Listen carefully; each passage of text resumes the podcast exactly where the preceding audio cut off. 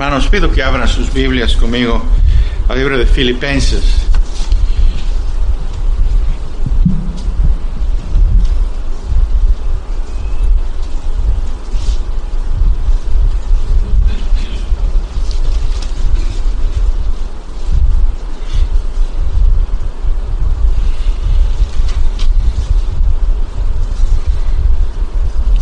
Es la última parte de esta carta a los filipenses del apóstol Pablo y quiero que veamos en esta noche lo que el apóstol Pablo dice a esta iglesia acerca de hacer bien. Hacer bien. Siempre queremos nosotros como hijos de Dios, como creyentes, como aquellos que confiesan al Señor Jesucristo, hacer bien hacer bien. Mucho de lo que nosotros hacemos, y sabemos que todo en la carne que hacemos está mal. Todo lo que nosotros hacemos en la carne está mal. Pero aquí el apóstol Pablo dice que ellos hacen algo bien. Yo quiero que nosotros hagamos esto mismo bien. Dice, uh, llegamos hasta el capítulo uh, 4, versículo 8 quiero recordarles que en esta epístola el apóstol Pablo ha, estar, ha estado uh, exhortándonos a nosotros, la iglesia del Señor Jesucristo, a estar unánimes, tener un mismo espíritu, un mismo propósito. Eh, tenemos un solo propósito, la iglesia tenemos un propósito de estar aquí en esta tierra. El Señor Jesucristo nos dio ir y predicar el Evangelio a toda criatura hay muchas otras cosas que la iglesia va a estar ocupado en ellos simplemente como uh, una extensión de uh, el amor que la iglesia demuestra el amor que demuestra muchas otras cosas que la iglesia va a hacer pero hay una sola cosa que la iglesia debe hacer. Es la predicación de la palabra de Dios. Y si estamos unidos en eso unidos. Y, quiero, quiero recordarles que cada vez que vienen al servicio y ustedes traen a personas para oír el Evangelio, es como ustedes mismos están predicando a ellos. Ustedes mismos están predicando. Una hermana trajo a unos amigos y estos amigos dijeron no les gusta el mensaje. Bueno, es eso va a suceder.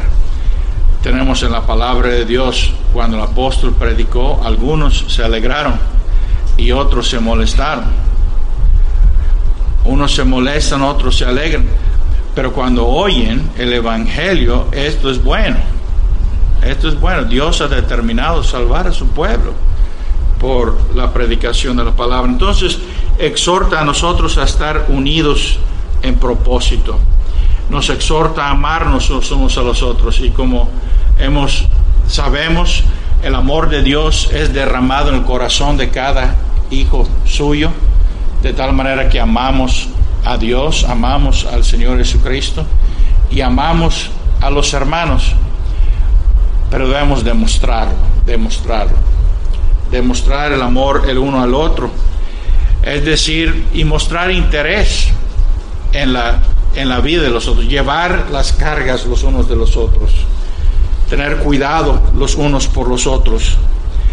Y también nos exhorta a no pensar más de lo que nosotros debemos pensar de nosotros, de ser humildes, humildes en espíritu. Y también exhorta en esta carta a tener cuidado de los perros, de los falsos maestros y estar solamente arraigado a Cristo Jesús. Cristo Jesús es toda nuestra salvación, toda nuestra justicia, toda nuestra justificación, toda nuestra santificación. No estamos colaborando con Dios en la salvación, estamos descansando, reposando en los brazos del Señor. Y luego en estos últimos ocho versículos que vimos la semana pasada, nos habla de ¿Qué debemos nosotros ocupar nuestras mentes? Porque nuestras mentes están trabajando todo el tiempo. Y en el versículo 8 dice, de hermanos, todo lo que es verdadero. medita en esto. Ah, todo lo que es verdadero, honesto, todo lo que es justo, todo lo que es puro, todo lo amable, todo lo que es de buen nombre, si hay virtud alguna, valor alguno en ello. Mucho de lo que nosotros leemos no, tiene, no, está, no, no merece el tiempo que le damos en, en leerlo. Mucho de lo que nosotros oímos no merece el tiempo, no es digno de nuestro tiempo. No, no, no, es, no merece eso. Y uh, todo lo que es bueno. Si hay virtud alguna, si hay algo digno de alabanza, en esto pensar. Y luego dice allá en versículo 9, donde comenzamos, dice, lo que aprendiste y recibisteis y oísteis aprendiste, recibiste, oíste y vistes en mí. Debemos ser personas. Aquí el apóstol Pablo está elevando lo que está diciendo. No, ustedes lo que ustedes oyeron de mí, no solamente lo oyeron, sino que lo vieron. Ustedes lo que oyeron que yo dije es lo que yo viví. Ustedes lo vieron, son testigos. Y aquí el apóstol Pablo nos llama a nosotros a ser imitadores, imitadores de lo bueno. Lo que aprendisteis y recibisteis y oísteis y visteis en mí, esto es ser. Debemos emular, debemos seguir a personas que están siguiendo a Cristo. Cuando tú ves una persona que su propósito es glorificar a Cristo, es una persona digna de imitar lo que está haciendo esa persona. Imitar lo que está haciendo. Ahora, ¿es fácil esto? ¿Es fácil esto? No. De hecho, en la carne no podemos hacerlo. En la carne no podemos hacerlo. Pero no significa que nos cruzamos de los brazos y decimos, bueno, ya no vamos a darle intento. Hay que procurar hacerlo. Y por es por esto que dice, y el Dios de paz estará con vosotros. El, el Dios de paz estará con vosotros. En otras palabras, se espera que no solamente lo hayan aprendido como doctrina, un loro puede repetir doctrina. Un loro puede repetir doctrina. Un pájaro que está parado sobre el cable de teléfono puede pasar todos los mensajes de teléfono y no sabe lo que está allá en sus manos.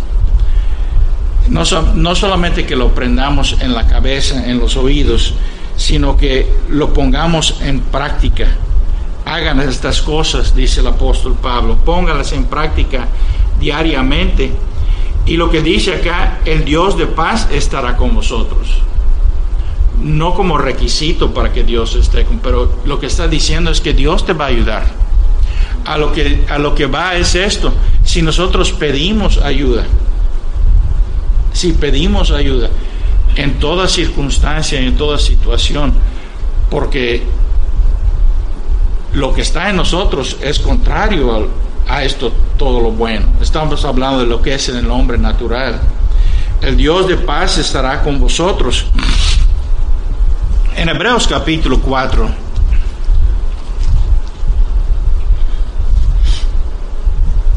versículo 14. Dice, por tanto, teniendo un gran sumo sacerdote que traspasó los cielos, Jesús, el Hijo de Dios, retengamos nuestra profesión. Porque no tenemos un sumo sacerdote que no pueda compadecerse de nuestras debilidades, sino uno que fue tentado en todo según nuestra semejanza, pero sin pecado. Él supo lo que era tener hambre, lo que era tener ah, sed, lo que era estar cansado. Él supo lo que era tener que soportar a pecadores. Imagínate, has, estado alrededor de una persona que piensas, no lo soporto, no lo soporto. Ya quieres arrancar la cabeza, no, no lo soporto esa persona. ¿Por qué? Porque algo en esa persona es contrario a ti. El Señor Jesucristo estaba en este mundo y todos los hombres por naturaleza no lo soporto. E, ¿Entiende lo que estoy diciendo? Él soportó. Pero todo lo que nosotros somos, es decir, nuestro pecado es contrario a la naturaleza santa del Señor Jesucristo. Él sabe lo que era tratar con gente ignorante, con gente torpe, lenta, o insensatos de corazón. Oh insensatos, dice el Señor Jesucristo, a su pueblo, a su iglesia, a sus apóstoles. Bueno, el Señor Jesucristo es nuestro sumo sacerdote y si nosotros le pedimos gracia y es lo que necesitamos, el favor de Dios, el poder de Dios, que Él obre las obras en nosotros, que Él haga estas cosas en nosotros. Dice aquí, tenemos este sumo sacerdote, uno que fue tentado en todo según nuestra semejanza, pero sin pecado. Acerquémonos, porque tenemos este sumo sacerdote. Acerquémonos pues confiadamente. ¿Cómo podemos nosotros acercarnos al trono de Dios que es trono de majestad, trono de santidad, trono de gloria, trono de luz, ¿verdad? Santidad.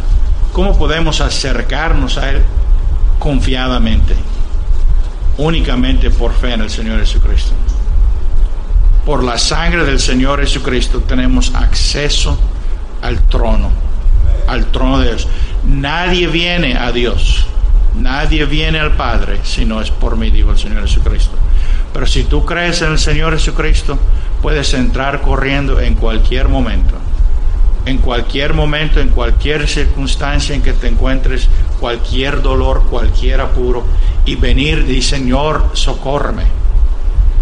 Echando todas tus ansiedades sobre Él, dice la palabra de Dios. ¿Por qué? Porque Él tiene cuidado de ti. Él tiene cuidado de ti. Dice, acerquémonos pues confiadamente al trono de gracia para alcanzar misericordia y hallar gracia para el oportuno socorro. Has estado en un momento que la vas a perder. Dice, lo voy a perder. Es el tiempo de pedir socorro, ¿verdad? Ayúdame, Señor. Si no me ayudas, esta persona, voy a decir algo que no debo decir voy a decir algo que no debo decir. Bueno, eso que está diciendo acá. Lo que aprendiste y recibiste y oíste y viste en mí, esto hacer. Estamos leyendo allá en, Romanos capítulo 12.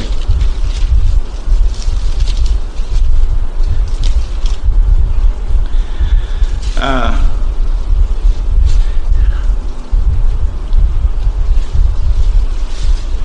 Versículo 17 dice, no paguéis a nadie mal por mal. Procurar lo bueno delante de los hombres. No se levante de ti una, me las vas a pagar. Ese es el hombre natural que hace eso. Me las vas a ver, me voy a desquitar. Pero eso no, necesitamos gracia. Señor, tú vas a vengar. Señor, tú vas a, tú vas a corregir no os venguéis vosotros mismos, amados míos, sino dejad lugar a la ira de Dios, porque escrito está, mía es la venganza, yo pagaré, dice el Señor. Así que si tu enemigo tuviere hambre, dale de comer. ¿Qué es esto? Es gracia. Es gracia. Dale favor, tu enemigo. Si tuviere sed, dale de beber pues haciendo esto, ascuas de fuego amontonarás sobre su cabeza. Y no seas vencido de lo malo, sino vence con el bien el mal. Ahora necesitamos entonces gracia. Y es por eso dice aquí, lo que aprendiste y recibiste y oíste y viste en mí, esto hacer. Lo que aprendimos en el Señor Jesucristo.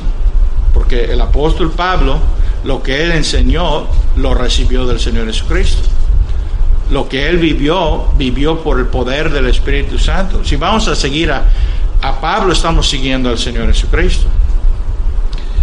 Esto hacer y el Dios de paz estará con vosotros.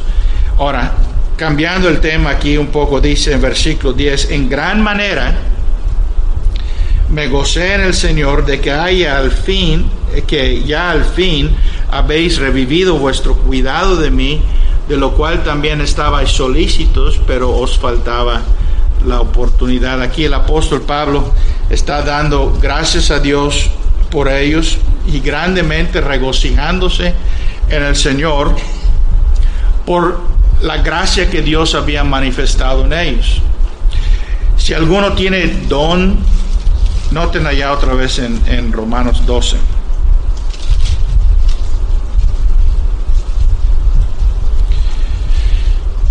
De manera que teniendo, versículo 6, de manera que teniendo diferentes dones según la gracia que nos es dada, si el de profecía úsese conforme a la medida de la fe, o si el de servicio en servir, o el que enseña en la enseñanza, el que exhorta en la exhortación, el que reparte con liberalidad. ¿Qué es esto? Es gracia. Según la gracia que recibimos del Señor, vamos creciendo en el conocimiento y la gracia del Señor los dones Dios los da. Y conforme vamos creciendo en esta gracia, vamos desarrollando más y más en esto. Ah, el que hace misericordia con alegría. Ah, el que reparte con liberalidad. Liberalidad. Y aquí está diciendo, yo me gocé.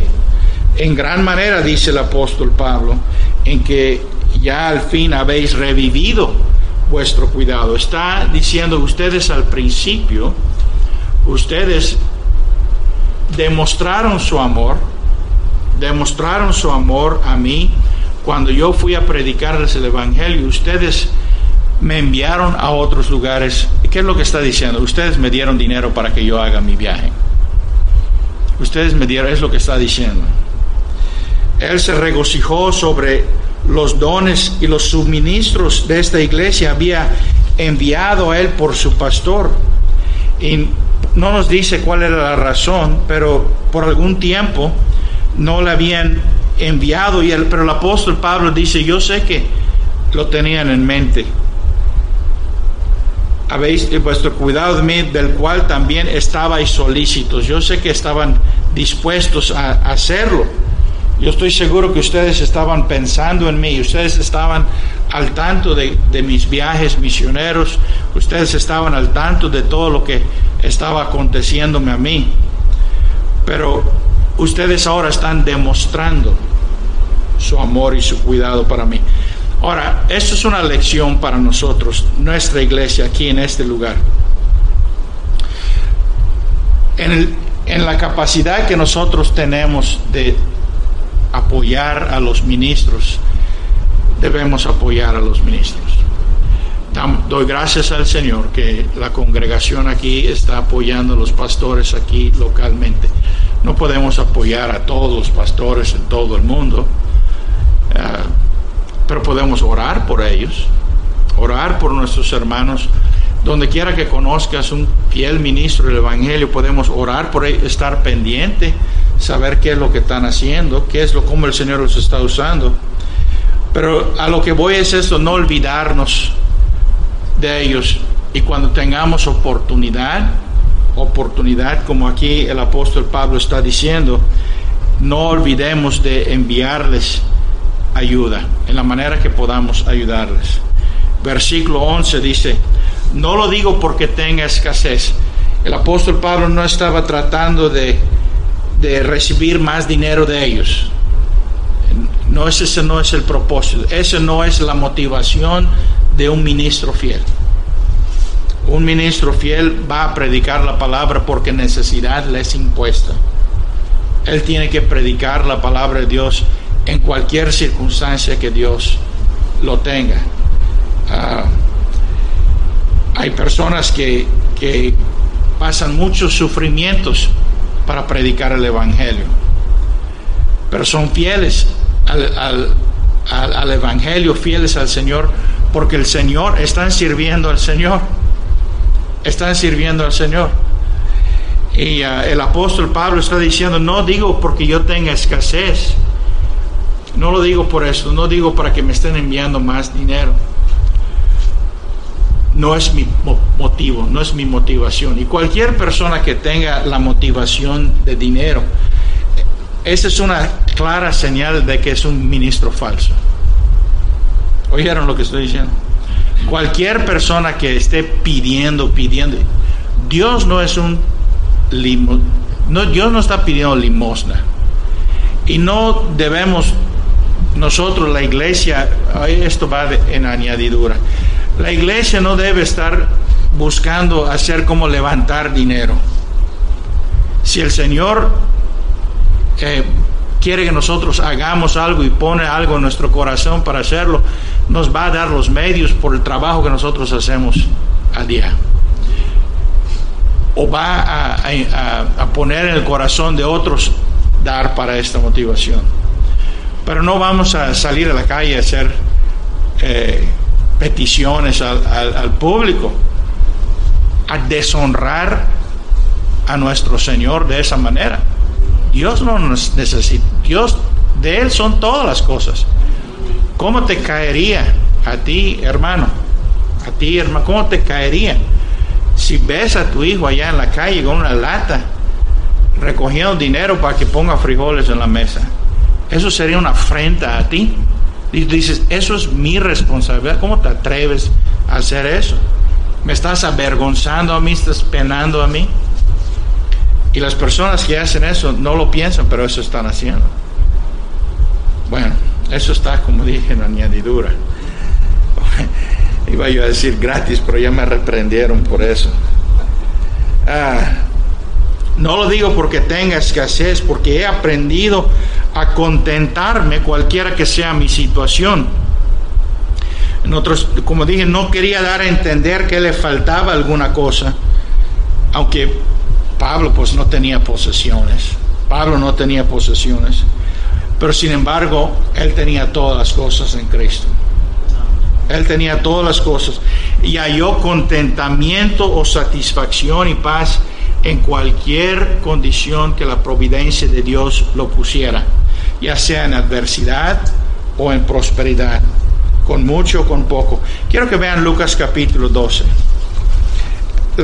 nosotros perdemos el concepto de qué es la vida por el materialismo. Medimos, el, mundo mide éxito de vida por las cantidades de terrenos que tiene, por cantidad de dinero que tiene en el banco. Pero lea lo que dice Lucas capítulo 12. Lucas 12, 15. El Señor Jesucristo le dijo a la multitud, mirad y guardaos de toda avaricia porque la vida del hombre no consiste en la abundancia de los bienes que posee. Eso no es lo que consiste la vida, pero así lo dice el mundo, ¿verdad? Mira qué dichoso es. No, dichoso la persona que Dios conoce a Dios. Ese está lleno de dicha no consiste en los bienes que posee. También le refirió una parábola diciendo, la heredad de un hombre rico había producido mucho. Y él pensaba dentro de sí diciendo, ¿qué haré? Porque no tengo dónde guardar mis frutos. Tanto tenía que tenía que hacer más almacenes. Dijo, esto haré, esto voy a hacer. Derribaré mis graneros y los edificaré, reedificaré mayores y ahí guardaré todos mis frutos y mis bienes y diré a mi alma, este es el, ahorro, los ahorros, los bonos y todas las cosas, diré a mi alma, alma, muchos bienes tienes guardados para muchos años, repósate, come, bebe y regocíjate. Pero Dios le dijo, necio, necio. Esta noche viene a pedir tu alma y lo que has provisto de quién será. Así que así es el que hace para sí tesoro y no es rico para con Dios. El que hace tesoro para sí de las cosas materiales, de las cosas de este mundo, Dios dice es un necio, es una necedad. Tenemos una eternidad que pasar y si no estamos preparados para la eternidad vamos a sufrir separación de Dios por toda la eternidad.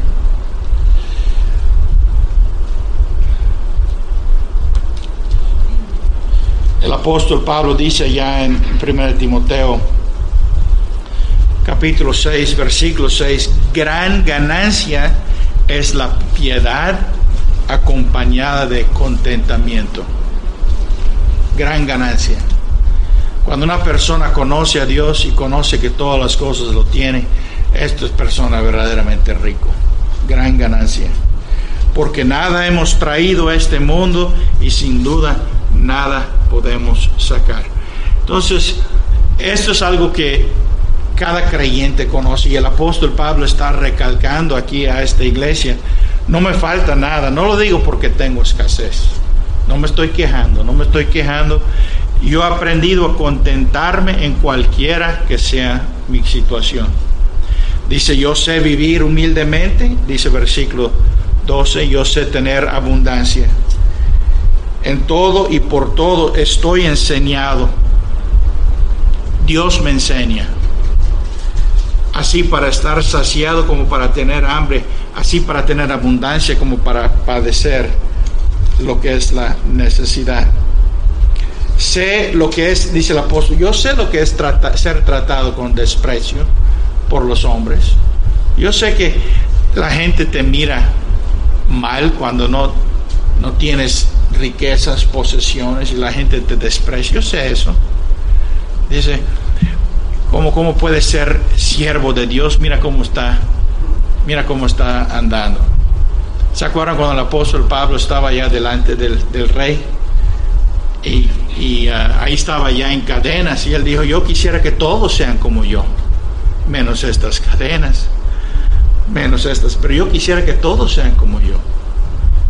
yo yo soy rico en Cristo Jesús. Sé lo que es vivir humildemente con bajos recursos y sé lo que es trabajar con mis manos. No estaba avergonzado de salir a, ganarse la vida. Yo sé lo que es pasar hambre y lo que es tener frío. Él estuvo eh, como náufrago, pero no estaba avergonzado. Él sufrió como malhechor en la cárcel, aunque él no fue malhechor. He aprendido de Dios, dice el apóstol Pablo, cómo comportarme. Yo he aprendido cómo conducirme hacia todas estas cosas temporales. ¿Saben qué es eso? Es estar muerto este mundo. Muerto este mundo. Estas cosas no me mueven. Tener mucho no me, no me hace tener mucho gozo y tener poco no me hace tener tristeza no me hace estar deprimido, no tener, y tener riquezas no me hace tener gozo, y mi gozo está en el Señor. Y cuando hay tristeza, mi gozo está en el Señor, no, nada me quita eso. Versículo 13 dice allá, ah, todo lo puedo en Cristo, todo, todo lo puedo en Cristo que me fortalece. El apóstol Pablo está diciendo esto no para, para que nadie piense que él estaba uh, halagándose a sí mismo. Dice, yo he aprendido a vivir humildemente y tener abundancia, pero esto, Cristo me fortalece a hacerlo. Yo he vivido a tener abundancia, Cristo me fortalece para hacer esto. Esa es la diferencia, ¿verdad? Un, un creyente que tiene la gracia del Señor y, Dios le bendice, esa persona es, es bendición para el pueblo de Dios, pero es la gracia de Dios que lo permite hacerlo. Todo lo puedo en Cristo, es decir, puedo estar pobre o puedo estar rico. Cristo es el que me fortalece para eso. Puedo ser feliz en cualquier estado, soportar cualquier cosa, no por mi propia fuerza, sino porque Cristo es el que me da la fuerza versículo 14. Todo lo puedo, todo lo puedo en Cristo. Sin embargo, noten aquí es lo que quiero que es el, título del mensaje. Bien hicisteis. Bien hicisteis. Bien hicisteis. el Señor Jesucristo, nosotros si vamos a servir a Dios, vamos a servir a la iglesia del Señor Jesucristo. Si vamos a servir a su reino, si vamos a servir vamos a servir en la manera que nosotros podamos para el reino, para el avance del Señor Jesucristo. Y uh, dar para poder tener este dar para poder tener aire acondicionado. Es cómodo, ¿verdad? Es cómodo. Y uh, no es necesario, absolutamente necesario, pero estamos dando para que pues estamos en un lugar cómodo. Dar para que personas puedan salir a predicar el Evangelio es bueno. Bien hiciste en participar conmigo, dice el apóstol Pablo. Es decir, ustedes participaron conmigo en mi tribulación. Aquí vaya otra cosa eh, en añadidura. El apóstol Pablo estaba en la tribulación y nosotros estamos en la tribulación. No estamos esperando un tiempo en el futuro, estamos en la tribulación. Pero dijo el apóstol Pablo, bien hiciste en participar en mi tribulación, en identificarte conmigo y ayudarme. Ayudarme, es lo que le hicieron. Ayudaron al apóstol Pablo. Bien hiciste. Pablo no estaba descontento con esa ofrenda que le dieron. Él estaba contento contento. Ustedes, hicieron bien. Han hecho bien, han hecho lo que podían hacer. Y eso es lo que, lo que nosotros podemos hacer, es lo que debemos hacer. No se nos pide hacer lo que el Señor no nos da la habilidad de hacer. Lo que podemos hacer. Hiciste bien en proveer para aquellas personas que predican la palabra de Dios el apóstol Pablo declara claramente, la palabra de Dios claramente declara que la iglesia ha de, de apoyar a los, los ministros. Ahora, versículo 15 y 17. Y sabéis también vosotros, oh filipenses, que al principio de la predicación del Evangelio, cuando partí de Macedonia, ninguna iglesia participó conmigo en razón de dar y recibir, sino vosotros solos pues aún en Tesalónica me enviaste una y otra vez para mis necesidades. No, que es, no es que busque dádivas, no es que yo esté buscando de ustedes, sino que busco fruto que abunde en vuestra cuenta. Busco evidencia, busco fruto como evidencia. Pero todo lo he recibido, dice versículo 18, y tengo todo lo que ustedes enviaron de su pastor Epafrodito, lo he recibido. Estoy lleno, habiendo recibido de Epafrodito lo que enviasteis. Olor fragante, dice. Sacrificio acepto, agradable a Dios. Todo lo que nosotros hacemos para los hermanos, por amor a Cristo, por amor al Evangelio, es agradable a Dios. Agradable a Dios.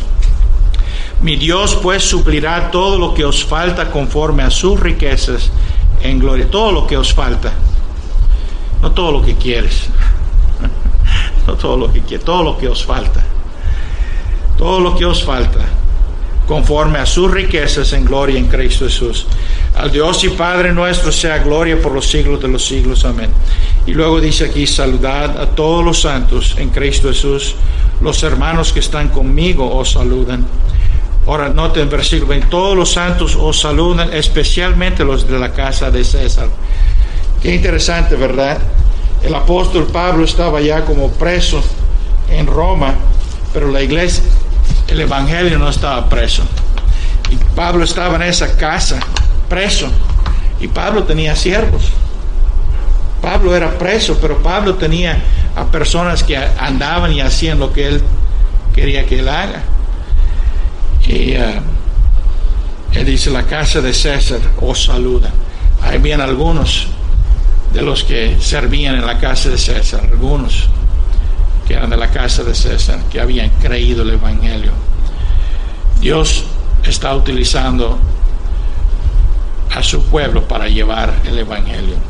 Y debemos continuar llevando el Evangelio hasta que el Señor Jesucristo vuelva.